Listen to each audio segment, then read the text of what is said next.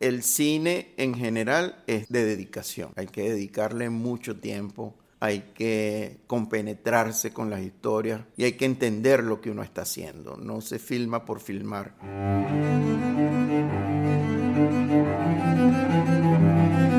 Voces del cine venezolano, una mirada crítica y reflexiva hacia el pasado de nuestro cine y un legado para las generaciones futuras en las voces de sus propios autores y protagonistas.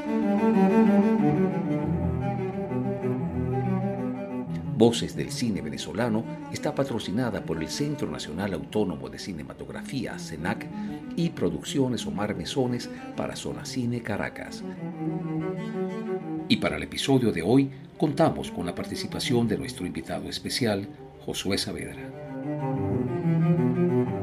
Y como siempre, quien les habla, su anfitrión Omar Mesones.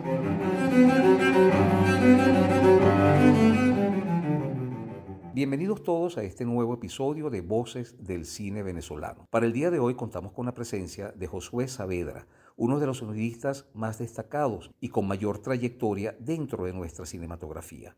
Ha participado en la producción de más de 30 largometrajes venezolanos bajo la dirección de Román Chalbó, César Bolívar, Fina Torres, Diego Rizquez, Iván Feo, entre otros tantos realizadores venezolanos. Durante los últimos años, además, se ha dedicado a la dirección de cine, abordando trabajos tanto del área de ficción como de documental. Josué, bienvenido a nuestro programa. Gracias Omar por esta oportunidad y por dejarme decir cosas pues que, que, muy poca gente conoce. También le doy gracias a todas aquellas personas que han estado en mi vida y que han colaborado pues en mi carrera y en mi desarrollo profesional. Josué, como ya te habrás dado cuenta al escuchar otros episodios, a nosotros nos gusta pedirle a nuestros invitados que nos cuenten un poco sobre su infancia. Tuve una infancia, yo la, yo la llamo feliz, llena de juegos, de amigos, compañeros. Yo soy, nací en La Pastora y mis padres, después que yo nací, eh, nací en dos pilitas, en una casa. Además, nací en la casa, no nací en ningún hospital, ni nací en ninguna clínica, ni nada. Nací en mi casa con una partera. Vine de, de pie además. No vine de cabeza como todo el mundo. Eh, yo creo que eso me ha hecho vivir con mucha suerte, gracias a Dios. Y bueno, eh, tener una infancia feliz. De ahí nos mudamos a, a Manicomio, donde crecí hasta los 20 años, 21 años más o menos. Después nos mudamos al Cafetal. Bueno, en esa, esa parte de mi vida donde yo estuve en Manicomio, fue muy, muy, muy bonita porque además vivir en una, en una zona como esa, es, un barrio, no es un barrio de los más pobres, pero es un barrio, yo lo llamaba como un pueblo, como vivir en un pueblo. Eso era las puertas abiertas, la gente se conocía toda la cuadra, teníamos grupos musicales, tocábamos aguinaldo, íbamos a misas de gallo, jugábamos todos esos juegos tradicionales que de la época la pasábamos muy bien. Aprendí allí, aprendí a boxear, porque uno tenía que boxear o tenía que pelear porque era obligatorio, pues porque muchacho de barrio que no pelea lo, lo dañan. Además yo no tengo hermanos, tengo dos hermanas y yo me tenía que defender por mí mismo, pues entonces bueno, había teníamos un tipo que era un instructor de, de boxeo que nos enseñaba a pelear a todos y nos ponía a pelear pues, con guantes y todo. Y aprendí. Y bueno, aprendí a defenderme en la vida, pues eso fue bastante importante. Ese mismo personaje nos enseñó a montar en moto. Toda mi vida me han gustado las motos. Bueno, a todos nosotros dentro de, los amigos de la cuadra andábamos en moto porque era parte del momento, pues, sea el que... Me acuerdo que eran los, los Yamahita 100 que habían. Yo aprendí en una Bultaco y después en una Triumph y después en una Ducati y después, bueno, manejé muchas motos. De hecho, tengo una pierna turuleta por, la moto. Pero eso ya estaba grande cuando me pasó. Bueno, de allí pasamos a vivir en el cafetal, ya era otra cosa, pues ya la gente no era como en el barrio, que todo el mundo se conoce, todo el mundo se trata bien, todo el mundo comparte. Es un pueblo, es Venezuela, el barrio es Venezuela. Mi papá es trujillano o era trujillano, mi mamá de Falcón, de Chichiriviche y el Tocuyo de la Costa, era su familia. Y cuando ibas a esos sitios te sentías como en el barrio, porque los pueblos se trasladaron a Caracas en ese momento, en, los años 50, en los 40, que era gente del interior y se quedaron con sus costumbres. Y eso fue lo que le enseñaron a uno. Yo nací en el 50. Estoy cumpliendo 73 años en este, en estos, en este año. Y me siento como de pueblo. Además, voy a un pueblo y lo entiendo, lo comprendo, lo vivo, lo disfruto. Por eso mismo, pues. Cuando nos mudamos hacia el cafetal ya no era lo mismo, ya la gente vive en su casa, ya la gente no se comunica tanto, a pesar de ser joven y tener amigos, no es lo mismo. Pues entonces esa infancia para mí fue particularmente muy buena. ¿Y en qué momento el cine se te presenta como una opción de, trabajo, como una opción profesional? Estudiando primaria, como me gustaba tanto la calle, mi papá como buen trujillano eh, no permitía que uno pasara tanto tiempo echando broma en la calle, pues porque decía que no era sano. Estaba bien, te dejaban participar de los juegos y todo aquello, eh, Tonka, ¿te acuerdas de Tonka? ¿Te acuerdas de, Policía Ladrón, le llamábamos? Fusilado, todas esas cosas que jugábamos nosotros como chamos. Él decía que no era bueno tanto juego y tanta, y tanta, ser tan pendenciero, porque eso te, te apartaba de, la, de lo que era enfrentarse a la vida más adelante.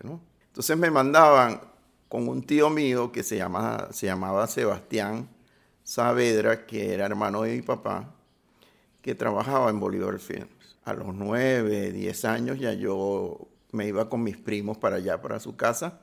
Él vivía en el mismo edificio de Bolívar Film, porque allí habían apartamentos. Y en el sótano estaba el estudio de grabación o de filmación.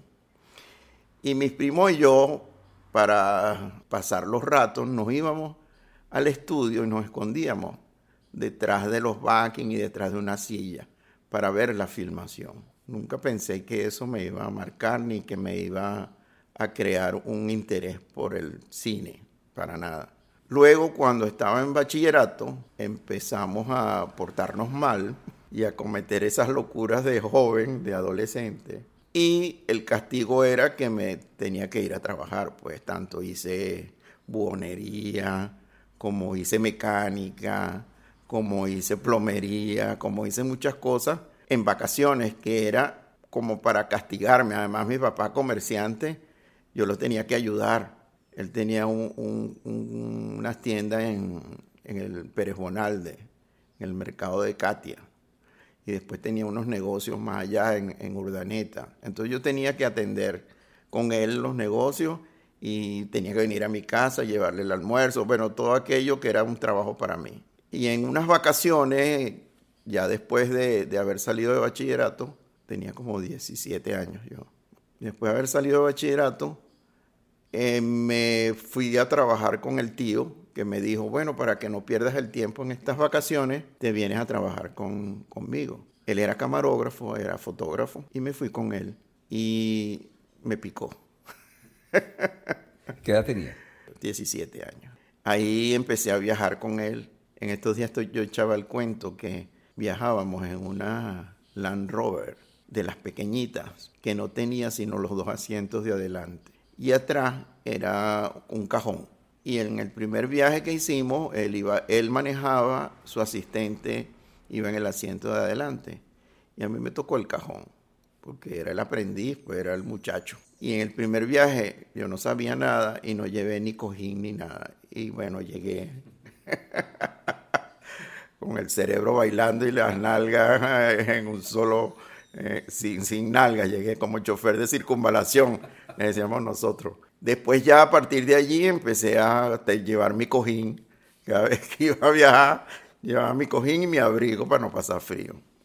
Bueno, esos fueron mis primeros pasos en el cine, haciendo noticias para Bolívar Films con mi tío. No me pagaban nada, pues era un aprendiz. Pero él me enseñó, me enseñó a usar la cámara, me enseñó los encuadres, me enseñó la profundidad focal, me dijo cómo hacerlo, cómo, porque además entonces me decía, yo tengo que subir aquel cerro, pero no tengo ganas. Ve tú y filma. Y me entregaba una Bellanhauer de cuerda. Le llamábamos la máquina, la bola de hierro, la máquina, porque era de cuerda. Tenías que darle cuerda para poder eh, rodar con la cámara. Y usaba unos riles de 100 pies. Y, me decía, vas a hacer esto, esto y esto y esto, y no puedes gastar máximo sino hasta 20 pies. Y tiene que quedar bien. Entonces, bueno, era un reto para mí. Pues. Un día, en, eso, en ese ir y venir, paseando por el interior de Bolívar Films, me llamó mucho la atención la proyección. Y me quedé viendo los proyectores, la pantalla, el departamento de sonido, porque proyección estaba dentro del departamento de sonido. Y el señor que estaba allí, que era Eduardo Andersen, ingeniero chileno de gran capacidad, muy, muy, muy inteligente, importante. En ese momento no lo sabía, pero después lo aprendí. Me vio y me dijo, ¿te gusta? Y le dije, sí, me llama la atención, quédate con nosotros. Y me quedé y empecé proyectando películas. Y ya a los seis meses ya estaba grabando y estaba musicalizando y, y aprendía muy rápido. Me gustaba muchísimo. ¿Qué, ¿Qué edad tenías en ese momento? ya tenía como 18 años, 19 años. Y me quedé allí y desde ahí empecé, empecé, empecé y me quedé. Hasta que, bueno, pasé 10 años en Bolívar con mi hermano, compadre, en paz descanse, Orlando Anderson, que era mi hermano, porque yo no tenía hermano, pues. Entonces era mi hermano. Hicimos música con Juliano Ferrioli, hacíamos música, hacíamos, hacíamos de todo en el estudio, vivíamos en el estudio. Yo no venía para mi casa, me quedaba en el estudio día y noche, vivía ahí pues. Eso me dio un aprendizaje y una dedicación a lo que era el cine. El, el maestro Andersen, como le llamábamos nosotros, era un tipo muy, muy, muy buena gente además, muy bueno. Y un tipo con mucha sabiduría, que se la traspasó a Orlando. Orlando era un tipo muy, muy inteligente, con mucha sabiduría. Y no era egoísta con su conocimiento que yo tengo unas anécdotas por allí después con esas cosas del egoísmo y del conocimiento, que yo creo que uno aprende y se desarrolla para enseñar a los demás. Porque si tú te quedas con ese conocimiento, ¿de qué te sirve? Mañana no estamos y todo lo que tú aprendiste se quedó ahí. Se pierde. Se pierde. Y no, ¿para qué? Entonces, eso es bueno, es importante transmitírselo a las nuevas generaciones. Por ahí vi una pregunta que tú decías, si he enseñado gente. Casi todos los sonidistas que están en este momento en la palestra, para decirlo de alguna forma, pasaron por mis manos. Yo, así como yo pasé por las manos del señor Andersen y de Orlando, estos han pasado por mis manos. Una de las cosas que yo me prometí fue esa, pues, tratar de darle mi conocimiento a la gente que lo quiere. No me gusta dar clase, me gusta enseñar. Dar clases es diferente. Dar clases es una metodología, es una, es una forma de, de mantener una, una, como una disciplina diferente. A mí me gusta enseñar, me gusta enseñar porque el sonido para mí y el cine es vida. Y la vida y el arte no tienen una fórmula definida de hacerse. Es un proceso creativo. Tú tienes que aprender lo que es la técnica, pero el, el proceso creativo está en ti. Pero yo creo que, que, el cine venezolano, yo soy, de alguna manera se ha, el aprendizaje se ha desarrollado sobre la premisa de que se aprende haciendo. Se aprende haciendo. Okay. Con respecto a los personajes que estaban conmigo, que aprendieron conmigo, algunos fueron aprendices, pero otros ya venían con, con su eh, pequeña experiencia que habían sido aprendices de otras personas, de Mario, de Capriles, de Orellana, Manuel Orellana, que, que era un excelente personaje. Ah, el señor Garby, Julio Garby, gran maestro. Y ya venían como, como habían cumplido como esa parte del aprendizaje.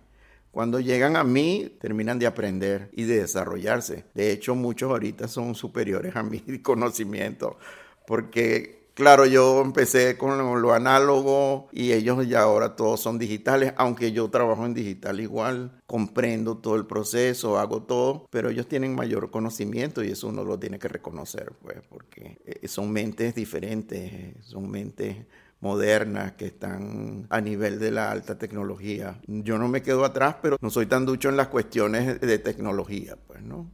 Hiciste estudios también en, en España con José Luis Nogueira. José Luis Nogueira, un, yo lo llamaba el, el Andersen de España.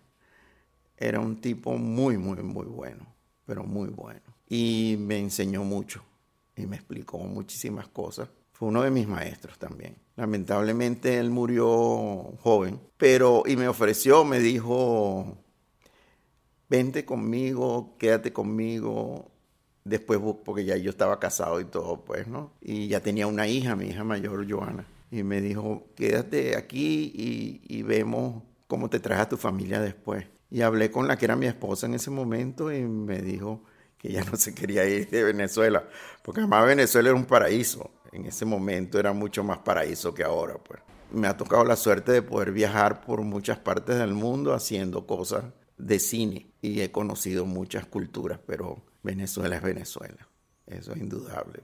Y esa formación fue muy buena. También hice unos talleres con un italiano. Él vino a Venezuela, ya yo hacía sonido, pero dije, tengo mucho que aprender de este personaje. Y fui su asistente como por cuatro o cinco películas. Y me terminó de formar. Y muy bien. También, bueno, en estos días me estaba acordando que yo hice la grabación original en español de Araya, de Margot Benacerraf en el estudio, yo trabajaba en el estudio. Y vino un sonidista francés que se llama Bonfanti, que trabajaba en el cine Soy Yo y trabajó en muchas, unas películas de, de Luis Armando Rocha. Y él estaba en el estudio con nosotros o conmigo y me explicó muchísimas cosas importantes. Entonces he tenido esa facilidad y esa suerte de conocer gente que me ha mostrado el camino. Tu primera película, ¿cómo fue esa experiencia? Mi primera película como sonidista de campo fue un documental de Manuel de Pedro, donde hice las grabaciones de todas las entrevistas y todos los sonidos que se hicieron como parte del apoyo de la película. ¿Qué documental fue ese? Gómez y su época. Un documental que todavía es vigente, es un documental muy hermoso, lleno de entrevistas y lleno de, de situaciones históricas muy importantes para el habitante venezolano, para el mundo, diría yo, porque es un documental hecho para el mundo. Esa fue mi primera película. Ahí aprendí muchas cosas con Manuel. Manuel era un documentalista muy importante, un, un documentalista muy inteligente y muy dedicado.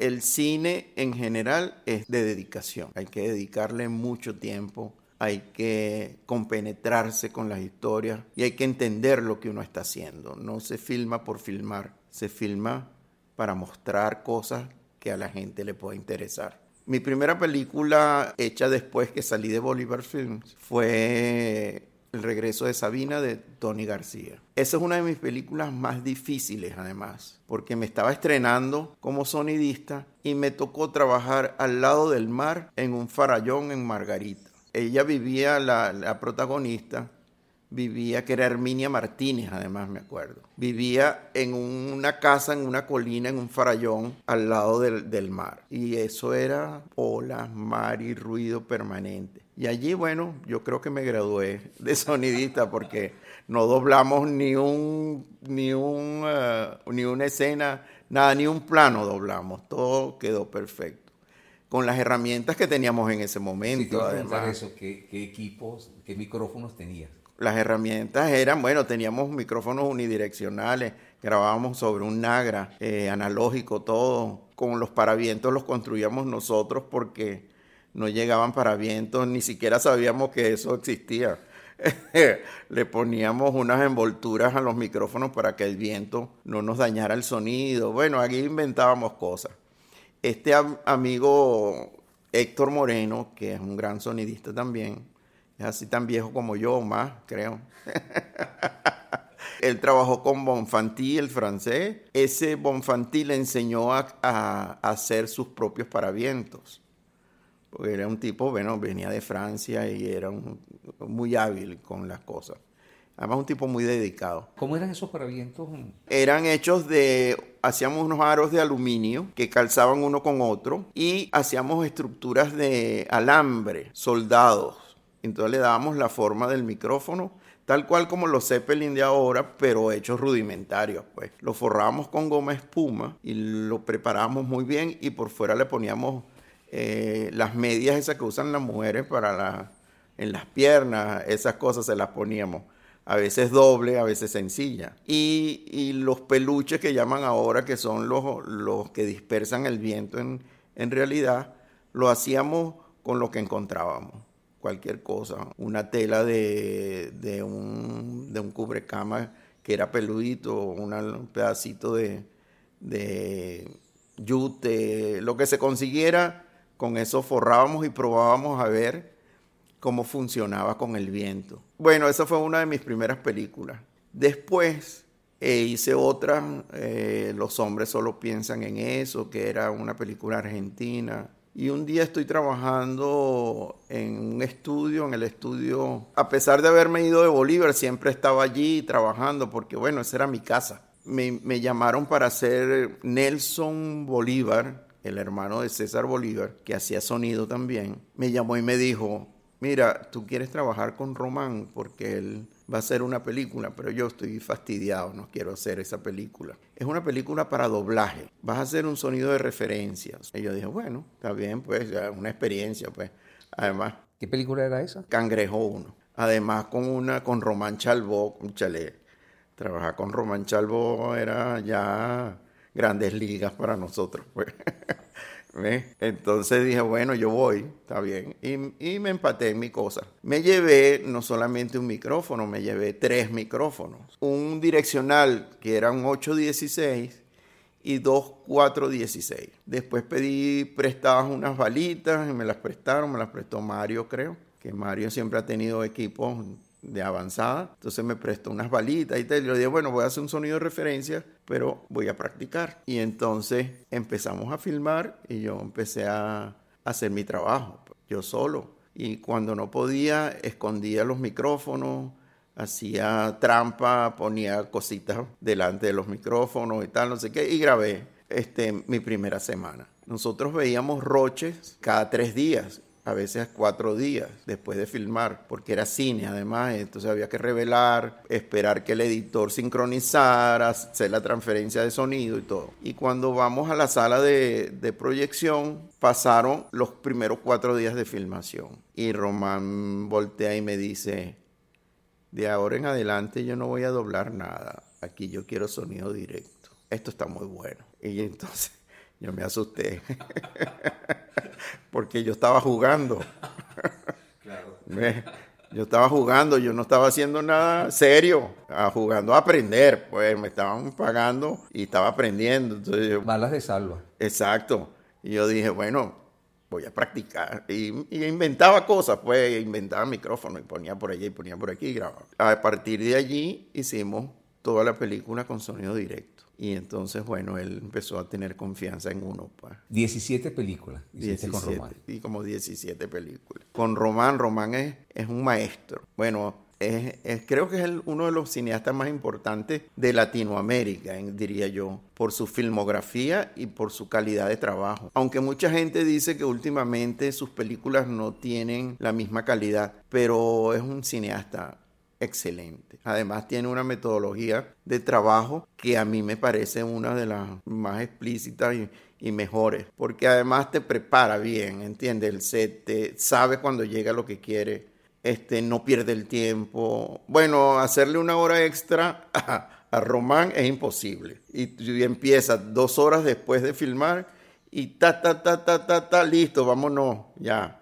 Pero, señor, no, no no le hace falta nada. No, no, no, no, eso está listo. Y está listo. Tiene o tenía una calidad de, una, una capacidad más que calidad, una capacidad de resolver los problemas que se te presentan en el set muy amplia. O sea, era un, de verdad era un cineasta. Digo era porque, bueno, en este momento él ya no hace películas, ya, ya está muy mayor. Me enseñó muchísimo. De hecho, parte de mi proceso de dirección viene de allí. Y en la forma en como yo trabajo, es, es así, pues, como aprendí con él. De ahí en adelante, a partir de Román, me empezaron a salir muchísimas películas, hacía cinco o seis películas al año, eh, vivía como un príncipe, trabajaba mucho, pero ganaba mucha plata también. Y bueno, adquirí muchísima experiencia. Y esa experiencia me ha funcionado. Creo que a todos nosotros de... A mí no me gusta hablar generacionalmente, porque creo que nosotros nos pertenecemos al momento en que vivimos. No somos ni de antes ni de después, somos de lo que estamos viviendo, ¿no? O sea, el, cine de antes no era mejor que el de ahora, el cine de antes era diferente al de ahora. El cine de ahora uno tiene que adaptarse porque es el que se hace. El de antes era de otra manera, pues. Como dice mi, mi abuelo Funes o mi maestro Funes, te exigía mucha destreza era una danza. Y eso es lo que yo le digo a, los microfonistas nuevos. Tú cuando grabas no eres, no eres tieso, eres un actor más. Tienes que ir con el tiempo, con el ritmo, vas con el espacio, juegas con él, caminas sin ver, manejas tu entorno. ¿Por qué? Porque te tienes que aprender todo, por dónde tienes que pasar. A veces uno haciendo, yo hacía el micrófono y grababa a la vez. O sea, todo junto y por eso sufro de la columna. Pero entonces era así como una integración, un solo objeto el que funcionaba. No era un grabador, era, era todo un sonido el que iba, el micrófono, con los brazos, con los oídos, con las piernas, todo estaba coordinado. Entonces uno era como un bailarín. Y, y Román tenía una, una forma de decir, esta toma es buena. ¿Por qué? Porque la danza estuvo perfecta eso era el camarógrafo, el maquinista, el sonidista y, la fotografía estaba en armonía. Una vez que hay armonía, la toma queda. Y eso es lo importante del sonido. No, no, es ni siquiera saber grabar, es cómo grabas lo que quieres hacer o cómo logras entender lo que estás haciendo. El sonido es, y yo tengo la capacidad de poder verlo además. No, no todo el mundo lo ve y lo, y lo siente. Hay gente que sabe grabar, pero no lo, no lo ve ni lo siente. Yo lo veo y lo siento. Y además tengo que interpretar al director, interpretar al actor, interpretar a todos para poder lograr ese sonido. No se graba por grabar, siempre lo digo. Se graba para sentir. Si yo oigo un diálogo y no me convence, ese diálogo no está bueno si oigo un diálogo y el diálogo me llega, digo, eso sirve. Porque los actores a veces dicen las cosas, las sueltan y las dicen bien, pero si no te llegan, no están bien. Porque tú, además, uno para quién trabaja. Trabajas para ti, trabajas para el director, trabajas para el actor y trabajas para el público. ¿Ves? Cuando tú haces cine, no haces un cine para ti, hace un cine para la gente. Y ahí son las películas exitosas. Puede ser muy sencilla, pero si le llega a la gente, lo está haciendo bien. A mí me tocó hacer una película con unos italianos en un velero. Yo decía que a mí, cuando había una película difícil, esta película es muy complicada, llamen a Josué. Nunca me tocaba una película fácil. Yo creo que eso no existe, Josué. No hay, ¿verdad? Yo creo que no. Pero hay mucha gente que graba películas sencillitas, tranquilo y tal, no sé. A mí todas las que son complicadas, igual que yo, yo hice muy poco comercial, pero cuando los comerciales eran difíciles, que nadie los quería grabar, me los daban a mí. Yo decía, bueno, está bien. Pues". Una película en un velero. En el velero, además, eh, iba navegando. Y había un actor que es muy amigo mío, que se llama Eric Wilpret, que yo le decía murmullo, porque él hablaba así. Eric, estamos en un velero, hay mucho viento, no se oye, tengo que darle mucho volumen. Yo no puedo hablar más fuerte porque, no está bien, pues. Y entonces yo dije, bueno, me traen unas lonas para poder parar el viento. Entonces amarraba las lonas de los, de, de los mástiles del velero. Me inventaba cosas, ponía ahí estructuras, tal, no sé qué. Además tapaba el viento cuando no se veía por cámara porque esa es la otra. Tú, yo puedo poner aquí unas cortinas, pues, y, pero a la directora de arte no le gusta y el fotógrafo dice, esa no, eso, no, eso no va conmigo. Yo tengo que poner una luz ahí esas telas me molestan. Y las tienes que quitar. Pues. Tú has trabajado con, con los más importantes directores de, del cine venezolano. ¿Qué, ¿Qué, nos puedes contar de tu experiencia con ellos, con Gerandin Adiós Miami, eh, Tosca con, con Iván Feo. Ifigenia trabajé yo. Ifigenia. Ifigenia y Tosca. Y Tosca. Eh, con Marilda Vera, Marilda. Ahí, nos tocó trabajar juntos. Sí. Eh, señora Bolero. Señora Bolero y, y, por los Caminos Verdes. Con Marilda. ¿Qué pasaba en esas películas? ¿Con el sonido? Con, el sonido. Bueno, la gente, no sé, los directores de ahora tampoco entienden mucho el sonido.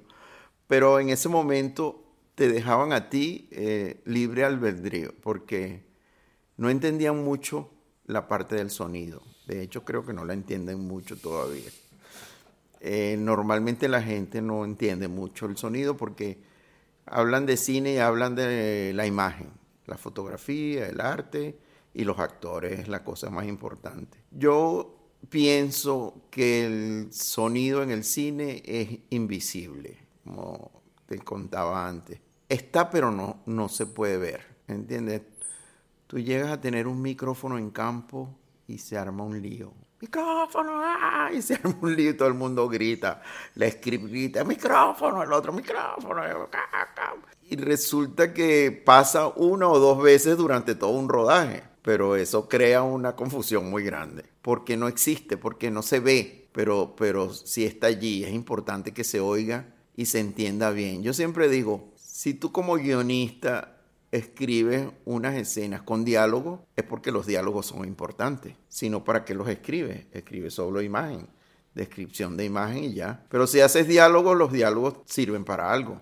Para la historia, para la continuidad, para decir algo. Me ha tocado por suerte que me han dado toda la confianza para poder yo decidir qué pasa con el sonido dentro de la filmación o con la película, porque antes hacía el sonido de campo Hacía la preproducción, el sonido de campo y la postproducción.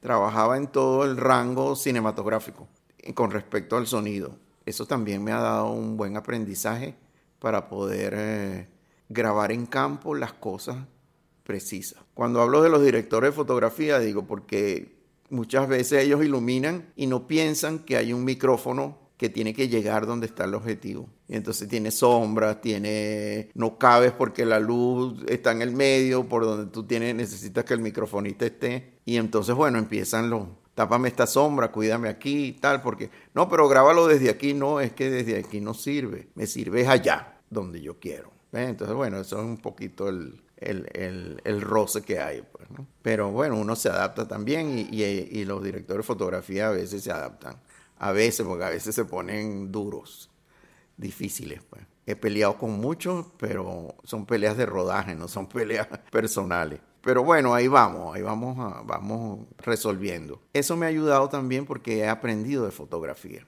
Como sonidista o como cineasta integral, uno tiene que saber de todo. Tienes que saber de telas, porque hay telas que no te sirven para el actor porque son estáticas, hacen ruido Allá tengo anécdotas, pues.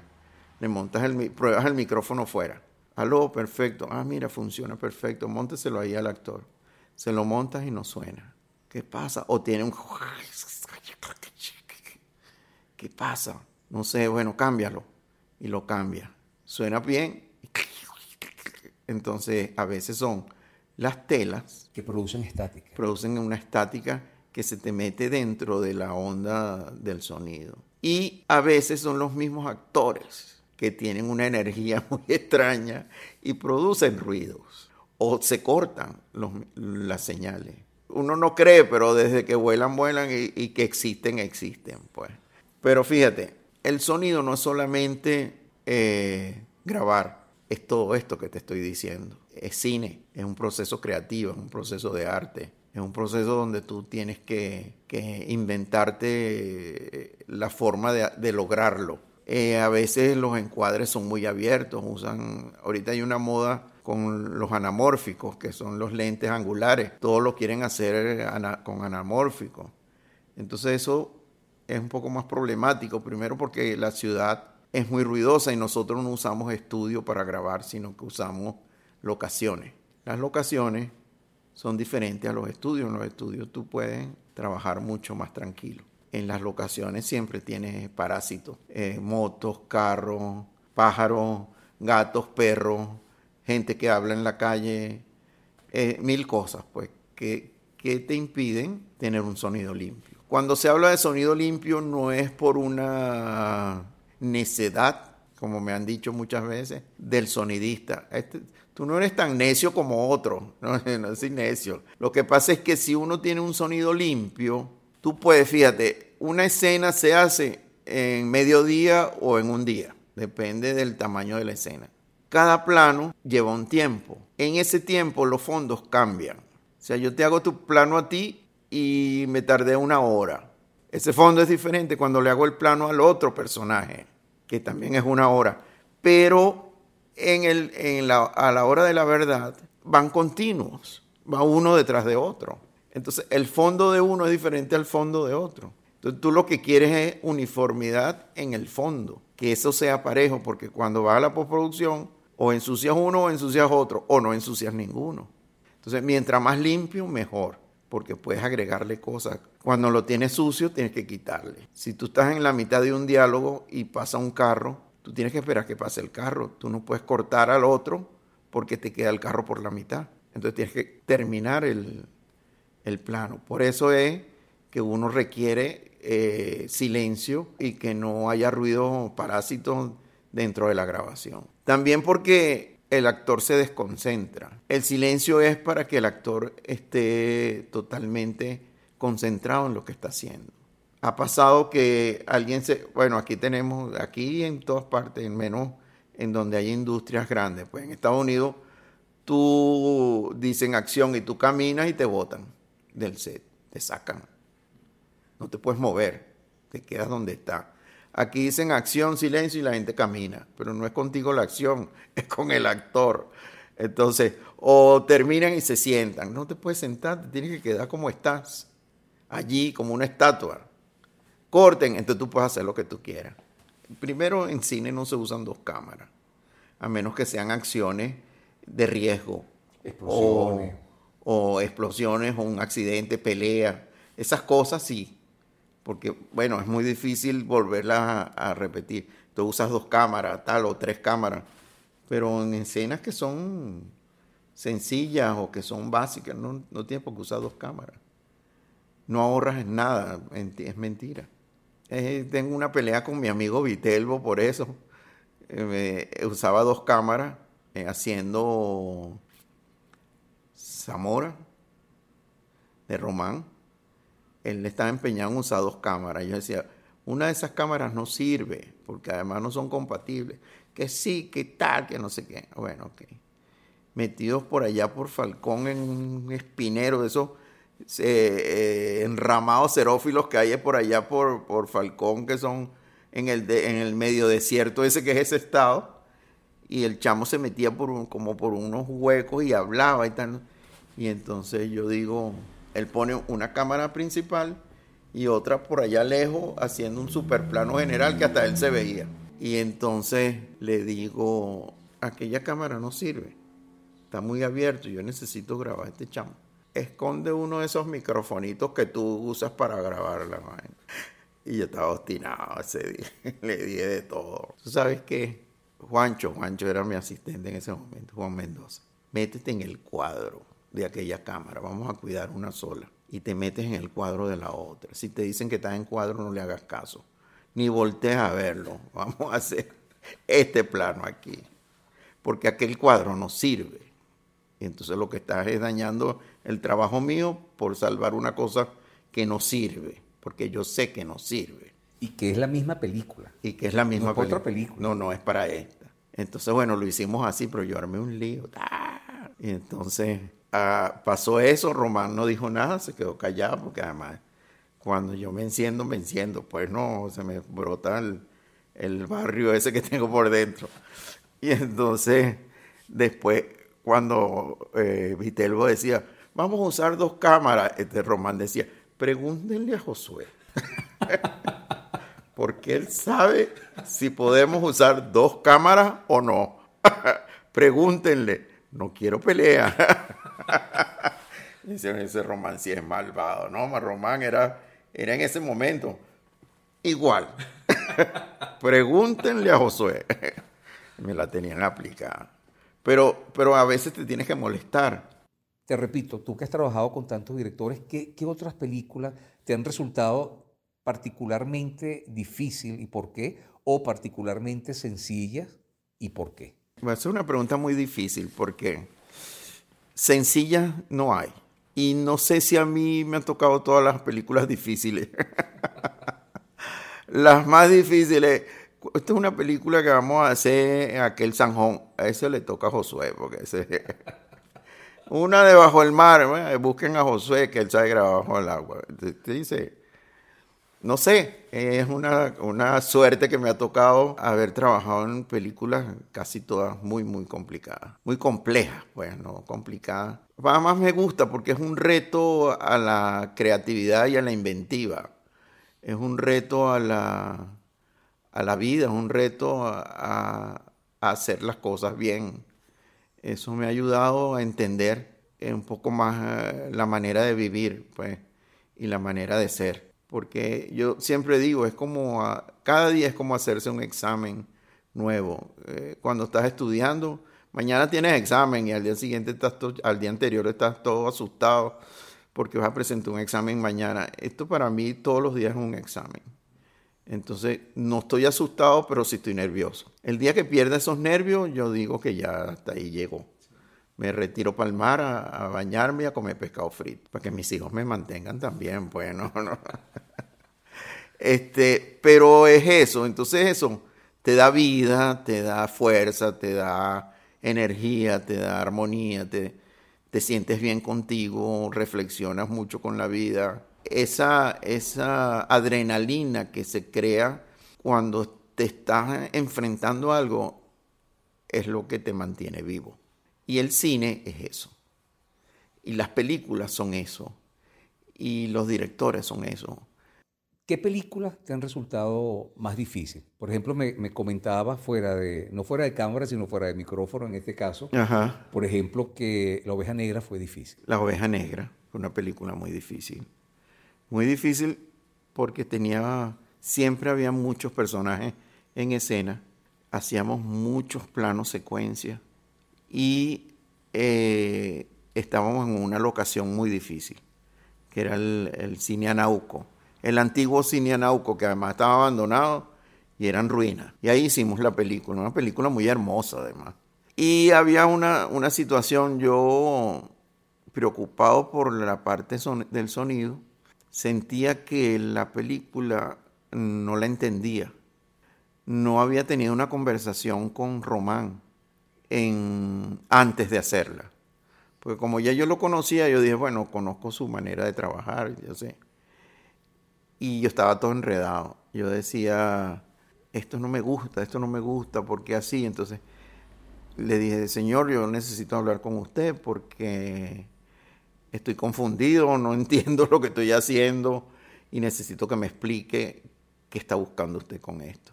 Y entonces él me explicó, esto es una obra de teatro llevada al cine, que no es, no es teatro, es cine, pero es totalmente teatral. Y entonces por eso esos discursos y esa manera de, trabajar.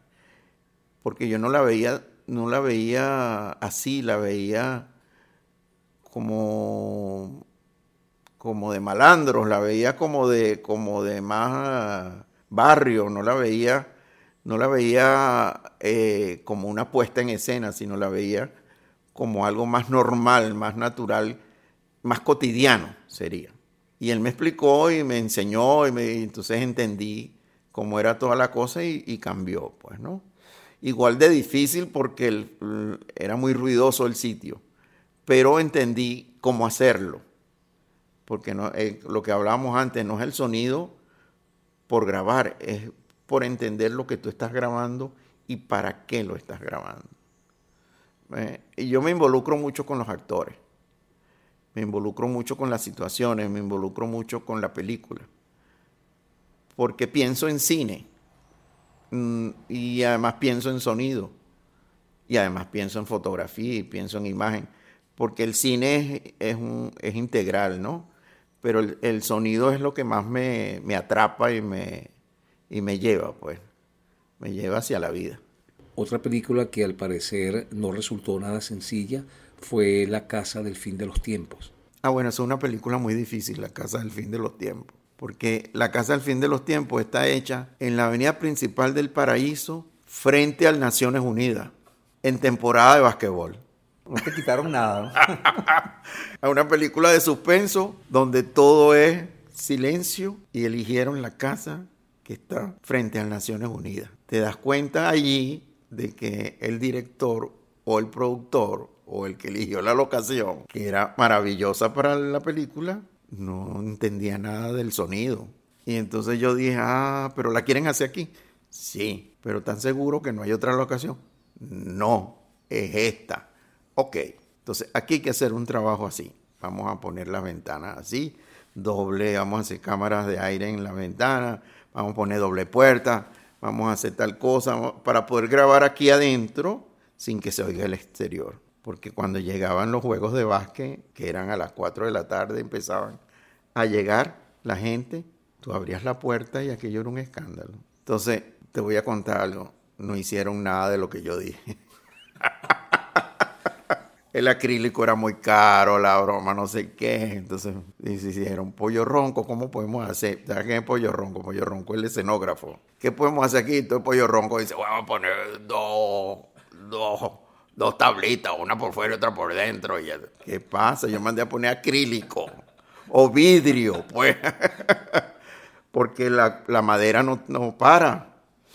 Bueno, tuve que rellenar las ventanas ponemos la madera, pero rellené las ventanas, las puertas, puse telas, bueno, inventé cuánta vaina ahí había para poder grabar. Hicimos sonido directo y ahí está la película, pues. Esa es de las más difíciles también. Bueno, es que todas, si yo no te puedo decir, una es fácil, todas son, todas son complicadas.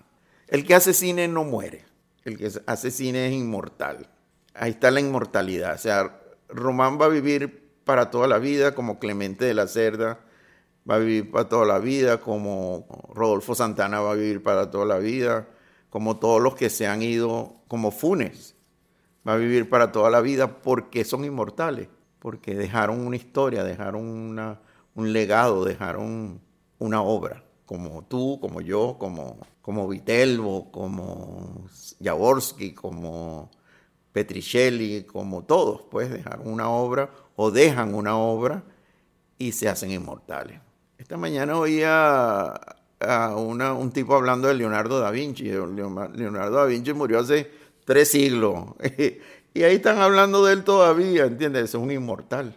Esa es la inmortalidad, pues. Marilda, Solve, tienen una obra, son inmortales. En, en la historia del cine en este país o en el mundo, estamos todos nosotros. Hubo una época que se volvió casi, casi un cliché con el cine venezolano y era que el sonido es muy malo. ¿Qué, pasaba con... eso? Fueron los momentos más difíciles para nosotros cuando la gente decía el sonido venezolano es muy malo. Fue cuesta arriba. Mm, nos reunimos todos, además, Héctor, Mario, Orlando, todos los que teníamos que ver con, el sonido en Venezuela. En realidad éramos como eh, Simón Fresler, no sé si te acuerdas de él. Eh, Estefano Gramito, que eran unos, unos duros en, su trabajo también. Y nos reunimos todos, pero ¿qué pasa? Porque nosotros lo oíamos bien, no estábamos sordos. Íbamos al estudio y se oía bien. Íbamos a la sala de proyección de Bolívar, de, de Tiuna, de la Universidad de Mérida, de Capriles, y se oía bien íbamos a las salas de cine y se oía mal. Entonces empezamos a hacer unos estudios y unos análisis de las salas de cine. Y resulta que eh, los proyectores, como era sonido óptico en ese momento, los lectores de sonido de las películas eran unas lámparas excitadoras que se llamaban, que era el sonido se convierte en luz. Primero es electro, eléctrico, electromagnético cuando tú grababas Después ese a través de un proceso lo convertía en luz. Esa luz se copiaba igual que la imagen y iba acompañando a la imagen en la película, en el acetato. Por un lado se veía el, fotograma y por otro lado tenía una luz, una línea blanca que tenía unos piquitos unos piquitos. Nosotros, eso se revelaba igual y se copiaba con la imagen con el sonido. Era todo un proceso muy artesanal, pero muy bonito. Revisábamos inclusive, llegamos a hacer pilotos, revisamos que la densidad con que se revelaba y con que se copiaba fuera la correcta, la que mandaban los estándares internacionales, porque a veces veíamos películas de afuera que también se oían mal, pero no le hacíamos caso, ¿por qué? Porque eh, las películas venían en otro idioma, francés, inglés, italiano, y tenían subtítulos y no tenían nada que ver con nosotros, entonces no le hacíamos caso al sonido. En las películas venezolanas se prestaba mucha atención a lo que se decía. Las grabaciones eran buenas y las películas, el óptico era bueno, pero las salas de proyección no eran buenas. Las cornetas muchas veces eran malas. Los sistemas de amplificación no eran buenos. Y entonces decidimos reunirnos y logramos cambiar todo ese sistema. De hecho, ahorita la sala se oye el sonido venezolano, que es el mismo, se oye bien. Claro, ahora es magnético, ahora es digital y tal, se oye mejor. Pero cuando nosotros hicimos esa transformación, digo, nosotros porque estuvimos involucrados todos los que hacíamos sonido, inclusive los laboratoristas, eh, Jorge Yaco, porque lo afectaba a él también, ¿eh? porque él era el que copiaba y el que revelaba. Eh, Tuna Films, Futuro, todos tenían que ver con ese, con ese mal sonido que decía la gente que había. Hasta que logramos estandarizar la cosa y que las salas de proyección cambiaran su sistema de amplificación y pusieran cornetas adecuadas y, y, pusieran lectores adecuados y amplificadores adecuados. Una vez que eso pasó, todo mejoró y creo que nosotros logramos eh, llegar a tener el estándar internacional. Tú has pasado de, del sonido a la dirección de películas de, de, ficción y películas documentales. Antes de eso, bueno, has tenido una larguísima trayectoria que te ha permitido ver el trabajo de los más importantes directores del, del cine venezolano y creo que de alguna manera eso te ha servido no solamente de fogueo, sino de escuela. De escuela. Háblanos un poco de ese, de, de ese paso de Josué como sonidista y Josué como director de cine? Siempre me ha gustado la dirección. Desde que estaba en Bolívar Films, empecé a dirigir cosas para Cinesa. Ellos hacían noticieros y, y querían, estaban buscando innovación. Yo trabajaba en sonido, por supuesto.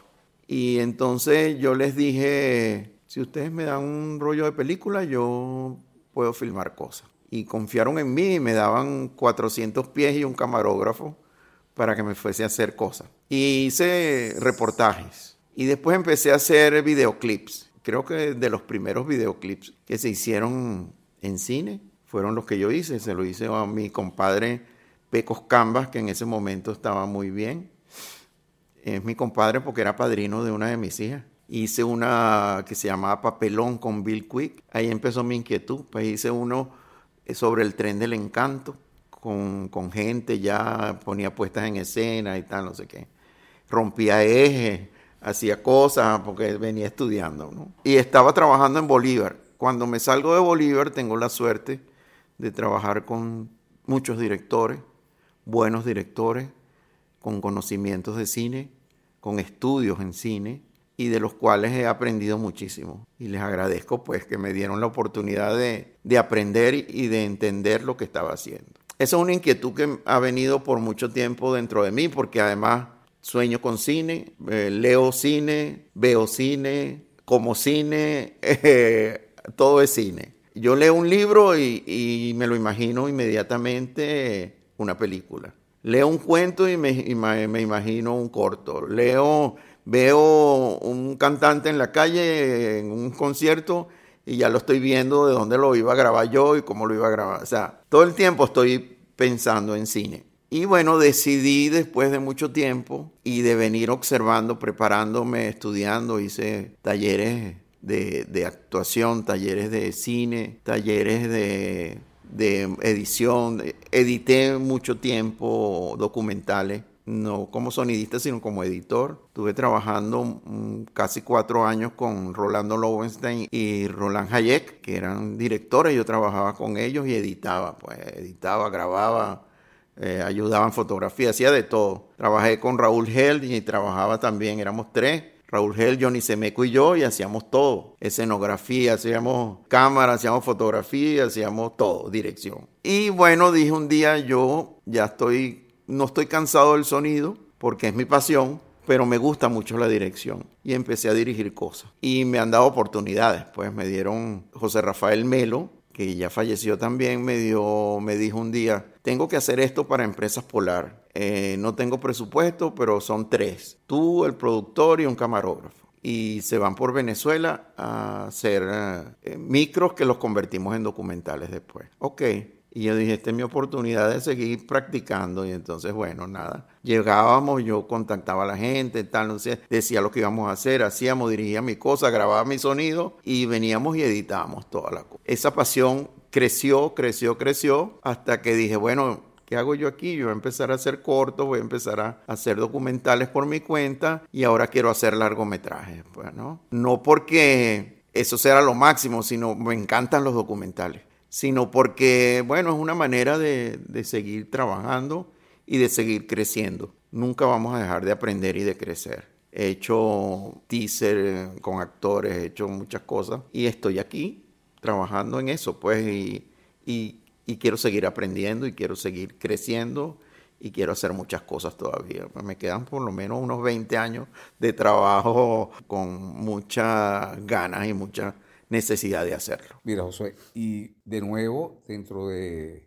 tu experiencia en cine, que has visto mucho, pues has visto, has sido sonidista, pero has visto trabajar a directores de fotografía, camarógrafos, directores de arte. ¿Cuál crees tú que es, que es la posición más difícil dentro de la producción de una película? Que uno, uno piensa que, que, bueno, en general, todas las posiciones son difíciles, todas las posiciones son complejas, pero ser director es es algo muy difícil y complejo. El ser director parece que es lo más, lo más sencillo o lo que todo el mundo quiere ser, pero una de las, de las cosas más difíciles de hacer es la dirección. La dirección tiene que ver con todo, tiene que ver con absolutamente todo lo que es el cine. Tienes que saber qué fotografía quieres, tienes que saber qué vestuario quieres, porque todo te lo preguntan tienes que saber qué tipo de sonido quieres, tienes que saber qué dolly quieres, cuándo quieres pluma, cuándo quieres Steadicam, cuándo quieres drone, cuándo no lo quieres. Y los actores, que son los más difíciles, preguntan mucho, porque nunca están seguros. Los actores son muy indecisos en todo. Aunque ellos se ven y se, se notan que son muy autosuficientes, no lo son, siempre tienen dudas y tú tienes que quitarles esas dudas y tienes que convencerlos de que lo que tú le estás diciendo es lo que es. Si, si ellos dudan de ti o no te respetan, no tienes la película en la mano. Tienes que tener eh, la autoridad y el conocimiento para lograr que ellos te respeten así como todo el equipo. Tienes que tener una seguridad en lo que quieres hacer, no puedes dudar. Por eso es tan difícil. En este momento te encuentras en la fase final del proceso de postproducción de un largometraje documental. El documental se llama Funes, Máquina y Corazón, que es sobre un poco sobre la historia del cine de los 50 para desarrollar la historia de un gran profesional del cine, uno de, yo lo llamo uno de los duros, que era José Manuel Funes, un excelente y excelso maquinista. Maquinista es aquel que todo el mundo dice el que empuja el carrito. Pero no es el carrito, es el cine. Y cuando vean el documental se van a dar cuenta de lo que estoy diciendo, porque habla es de lo que él piensa y de lo que él siente como maquinista, hasta sus últimas consecuencias. Pues. Acabo de hacer un, piloto con John Petricelli y, y, yo iba asustado. Y decía, primero también era la primera vez que trabajaba con, con los Rodríguez, llamados popularmente los morochos. Este, y todo el mundo decía, no, que ellos son muy difíciles y tan. Y dije, bueno, será, vamos a ver. Resulta que son unos tipos normales, preocupados por las cosas que hacen, entregados al trabajo y tienen su manera de ser, pues, y, y yo también. Y nos las llevamos bien, hicimos un buen trabajo. Y, yo les decía, mira, aquí necesito, me puedes echar una mano aquí, sí, cómo no. Y él me decía, mira, tengo aquí este problema y tal, no sé qué, y yo también cedo, pues, ¿no? Hicimos un equipo bien armonioso y bien agradable. Y yo creo que de eso se trata, ¿no? También. Eh, filmar en armonía, que a ti te provoque ir a filmar. No que tú digas, mm, me tengo que levantar otra vez para ir para esa oficina a, a pagarle, un cajero de banco, a pagarle a los demás los reales que están ahí. Aquí a lo mejor no ganas mucho, pero vas contento a trabajar. Y eso es, lo más rico que hay, pues. Te imaginas una película donde tú vayas, te despiertes y digas, chale, el llamado a las 8, ¿a qué hora, a qué hora iremos a terminar? No, no has llegado y ya estás pensando a qué hora te vas a ir.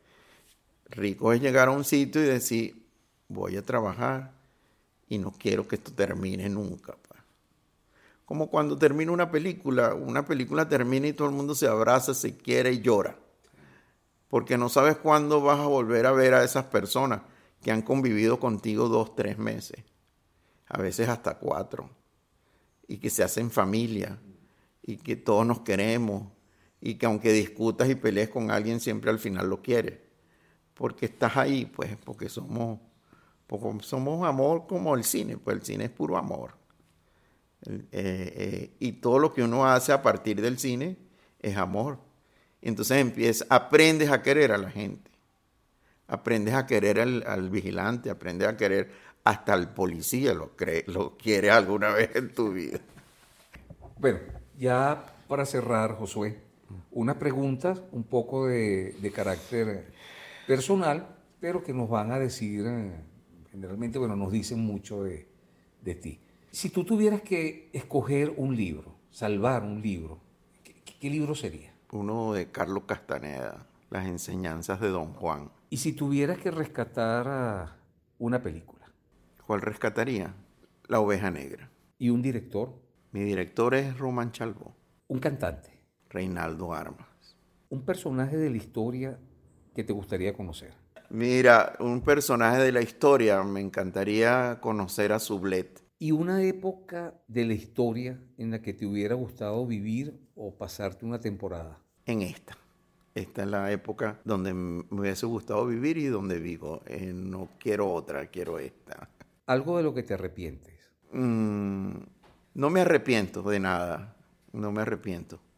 Estoy contento con la vida que tengo, agradecido con la gente que me ha apoyado y me ha ayudado, agradecido con la vida y agradecido con todo lo que vivo y lo que me tocará vivir. ¿Algo de lo que te sientas muy orgulloso? De mis hijos.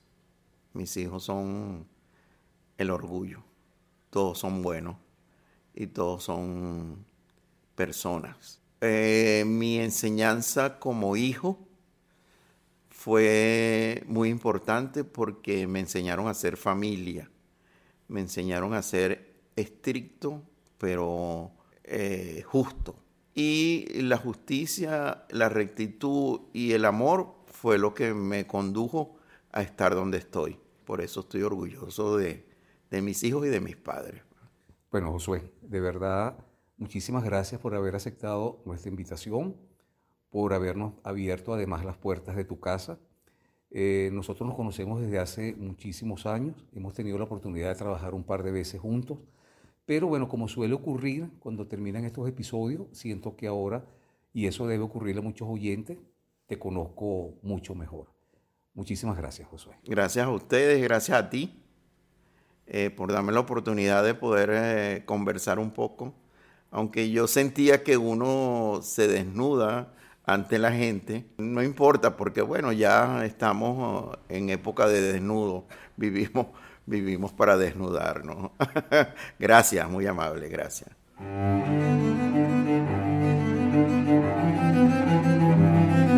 Voces del cine venezolano, una mirada crítica y reflexiva hacia el pasado de nuestro cine y un legado para las generaciones futuras en las voces de sus propios autores y protagonistas.